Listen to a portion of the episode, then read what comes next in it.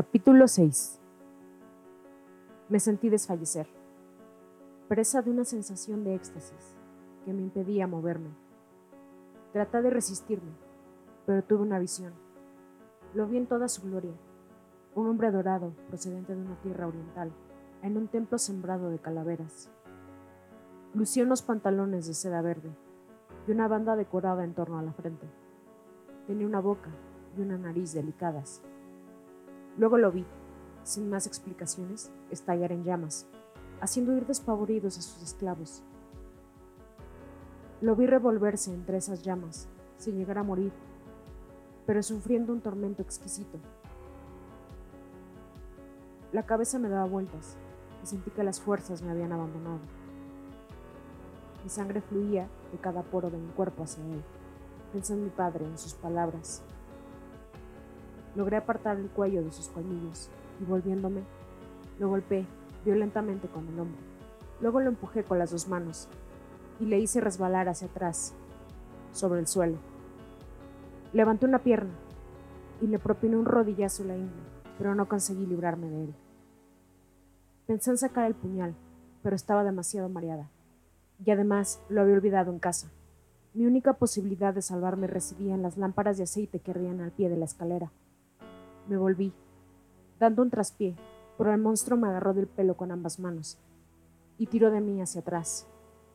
Su fuerza me había agotado. Fue aumentando la presión lentamente y comprendí que no tardaría en quebrarme los brazos. Se apartó un poco para evitar que lo golpeara, sin soltarme, He conseguido mi propósito. De golpe estalló en la escalera una luz muy potente. Distinguí la llama de una antorcha al pie de los escalones. Unos instantes después apareció Marius, sin perder la calma, sin reparar siquiera en mí.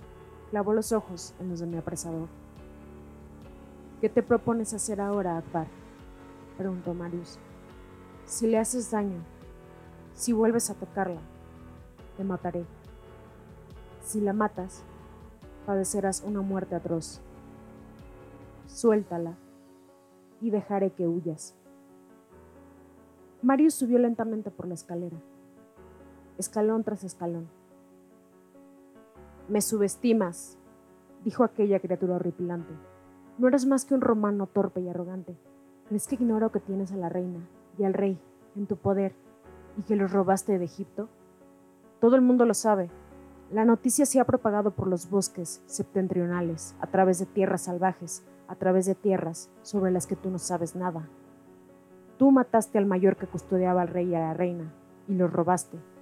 El rey y la reina no se han movido, ni han hablado desde hace mil años. Tú te llevaste a nuestra reina de Egipto. ¿Te crees un emperador romano?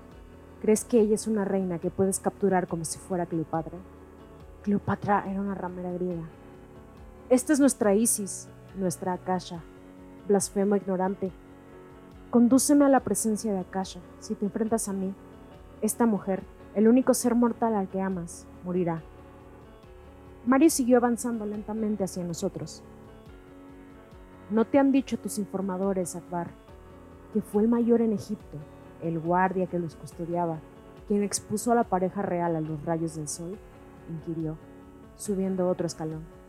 ¿No te han informado que fue el mayor quien hizo que el sol derramara sus rayos sobre ellos, el fuego que nos destruyó a centenares de nosotros, que respetó la vida del más anciano, solo para que vivieran atormentados como vives tú? Marius hizo un gesto apresurado. Yo sentí que sus colmillos se clavaban en mi cuello. No podía liberarme. Vi de nuevo a esa criatura en su antiguo esplendor, burlándose de mí con su belleza, sus pies cubiertos de joyas mientras bailaba, rodeado por mujeres pintarrajeadas. Oí a Marius junto a mí, pero no pude entender lo que decía. En aquellos momentos comprendí lo desatinado de aquella situación. Yo había conducido al monstruo hasta Marius. ¿Pero eso era lo que pretendía la madre? Akasha. Ese era el nombre antiguo que parecía escrito sobre los cadáveres que el monstruo abandonaba en la escalera del templo. Yo conocía su nombre, lo había visto en mis pesadillas. Noté que empezaba a perder el conocimiento. Cuidado, amigo mío, dijo Marius. Si ella muere, te destruiré. No te extralimites. Guarda silencio, Pandora. Te lo ruego. Akbar es un gran bebedor de sangre, un gran dios. Sentí que una mano gélida aferraba la mía. Habíamos alcanzado la planta baja. Traté de alzar la cabeza. Vi unas lámparas dispuestas en hileras, unos espléndidos murales decorados con oro, un techo cubierto de oro. Se abrió una inmensa puerta de doble hoja. Más allá había una capilla, una capilla inundada por una densa y oscilante luz devocional y el penetrante perfume de los lirios. El mundo se componía de canciones entretejidas. Era un tapiz formado por canciones. Los mosaicos multicolores refulgían, luego perdían su fuerza y dibujo. Los muros se disolvían en una bruma coloreada que nos envolvía, a través de la cual podían vagar eternamente. Contemplé a la reina del cielo, reinando soberana sobre aquella infinita quietud. Todos los anhelos de mi corazón infantil se vieron colmados. El rey y la reina inmóviles, sus ojos no contemplaban nada, no nos miraban y miraban aquel monstruoso ser abrazado que se aproximaba a sus tronos. Los brazos de la pareja real estaban cubiertos con muchas pulseras que ostentaban complejas inscripciones y motivos ornamentales. Sus manos reposaban sobre sus muslos, a la manera de muchas estatuas egipcias, pero jamás ha existido una estatua semejante a ellos. Mi señora, dijo Marius detrás de mí, tienes ante ti a un suplicante, Akbar, venido del oriente. Desea beber tu sangre real. ¿Cuál es su voluntad, madre? Con qué serenidad se expresaba Marius. Nada le inspiraba temor. Madre Isis, permita que beba su sangre, exclamó el monstruo, tras incorporarse alzó los brazos, creando otra visión danzante de su antiguo ser. Exhibía unas calaveras humanas colgadas del cinto, un collar de dedos humanos calcinados y otro formado por orejas humanas ennegrecidas. Era un espectáculo macabro y repugnante, pero a él debía de parecerle seductor e impactante. La imagen se desvaneció de golpe. El dios procediente de tierras lejanas se arrodilló. Soy su siervo, y siempre lo he sido. Solo maté a los malvados, tal como me ordenaron. Jamás abandoné su culto verdadero. La reina alzó de inmediato el brazo derecho, aferró el cráneo del monstruo y lo estrujó, mientras la sangre se deslizaba por el brazo de la diosa. El monstruo soltó un último y entrecortado grito implorando misericordia.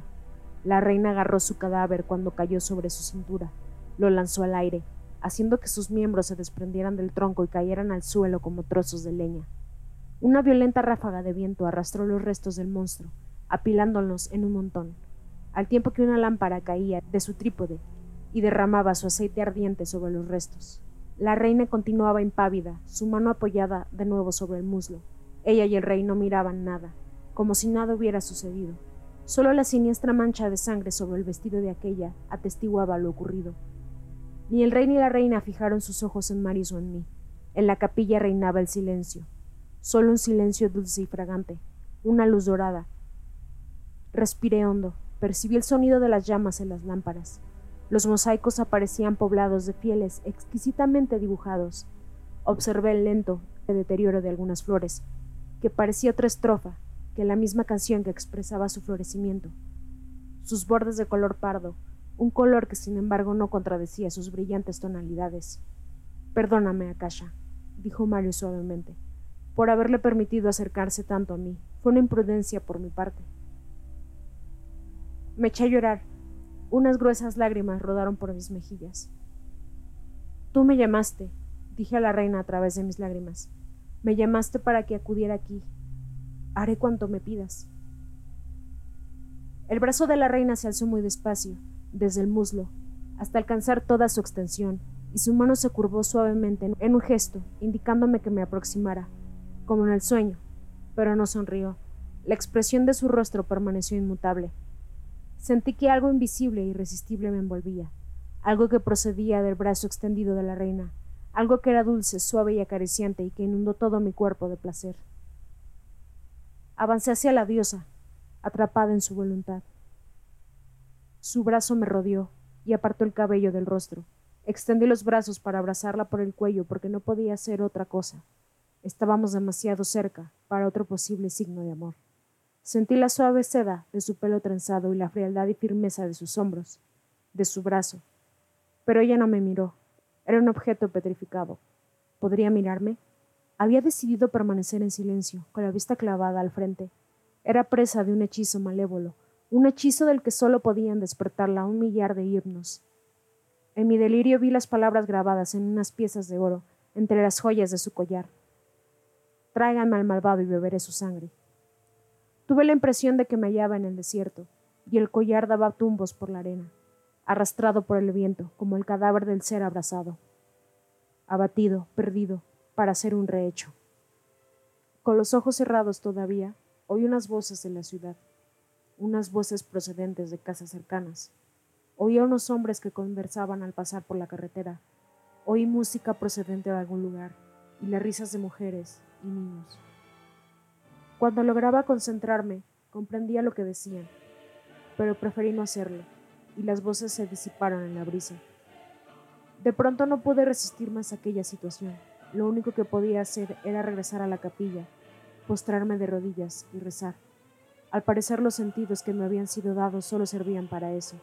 Si este era mi destino, ¿qué iba a ser de mí? Durante todo el rato oí un alma que sollozaba amargamente. Era un eco de mi propia alma, un alma rota que se había alejado de una trayectoria llena de esperanza, un alma que no podía creer que un comienzo tan prometedor pudiera acabar en algo terrorífico.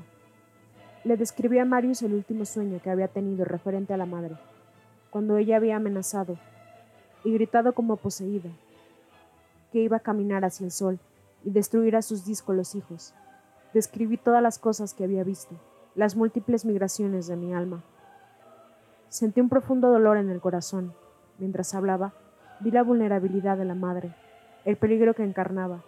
Por último expliqué a Marius que había escrito todo aquello en egipcio. Estaba cansada y deseaba sinceramente no haber vislumbrado nunca ese mundo. Experimenté de nuevo la intensa y total desesperación de aquellas noches que había pasado sollozando en mi casa, de Antoquia, golpeando las paredes con los puños, hundiendo el puñal en la tierra. Ojalá no lo hubiera visto correr por aquel pasillo, riendo alegremente. ¿Qué significaba aquella imagen? Y el pequeño rey, que había muerto impotente a manos de ella. Hice un resumen de todo ello, esperando los comentarios despectivos de Marius. No estaba dispuesta a dejar que siguiera humillándome. ¿Cómo lo interpretas? preguntó suavemente. Trató de tomarme la mano, pero yo me apresuré a retirarla. Son fragmentos de su memoria, contesté. Me sentía muy deprimida. Es lo que ella recuerda. En ellos hay tan solo una insinuación de un futuro, una sola imagen descifrable de un deseo. Nuestro matrimonio, que estemos juntos. Aunque mi voz rebosaba tristeza, le pregunté. ¿Por qué lloras, Marius? Imagino que ella se dedica a reunir recuerdos como si recogiera flores en el jardín del mundo, como hojas que caen en sus manos, y con esos recuerdos confeccionó para mí una guirnalda. Una trampa. No posee un alma migratoria, al menos eso creo. Y aunque tuviera una, ¿por qué había de ser precisamente ella, tan sola, tan arcaica, tan impotente, tan irrelevante para el mundo? tan anacrónica y desprovista de poder, quien lo supiera, quien me lo revelara, la única en saberlo. Miré a Marius. Me escuchaba atentamente, pero no cesaba de llorar. No parecía sentirse avergonzado, y era evidente que no iba a disculparse. ¿Qué habías dicho antes? pregunté. El hecho de adivinar el pensamiento de la gente no me hace más sabio. Sonreí. Esa es la clave. ¿Cómo se rió la diosa cuando me condujo hasta ti? Mario se limitó a sentir con la cabeza. Me pregunto cómo supo lanzar sus redes, añadí, para hallarme al otro lado del agitado mar. Se lo indicó Lucius. Ella oye voces procedentes de muchas tierras. Ve lo que desea ver. Una noche aquí, asusté a un romano que al parecer me reconoció. El hombre huyó apresuradamente como si yo representara un peligro para él. Lo seguí, intrigado por tan excesivo temor.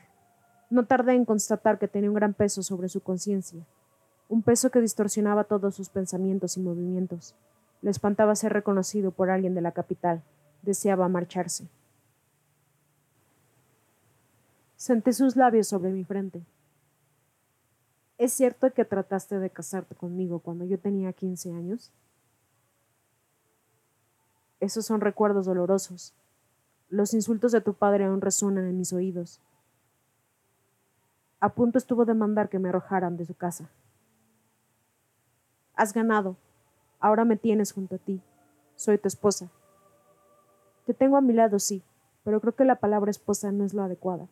Me asombra que hayas olvidado los reparos que habías puesto a esta palabra.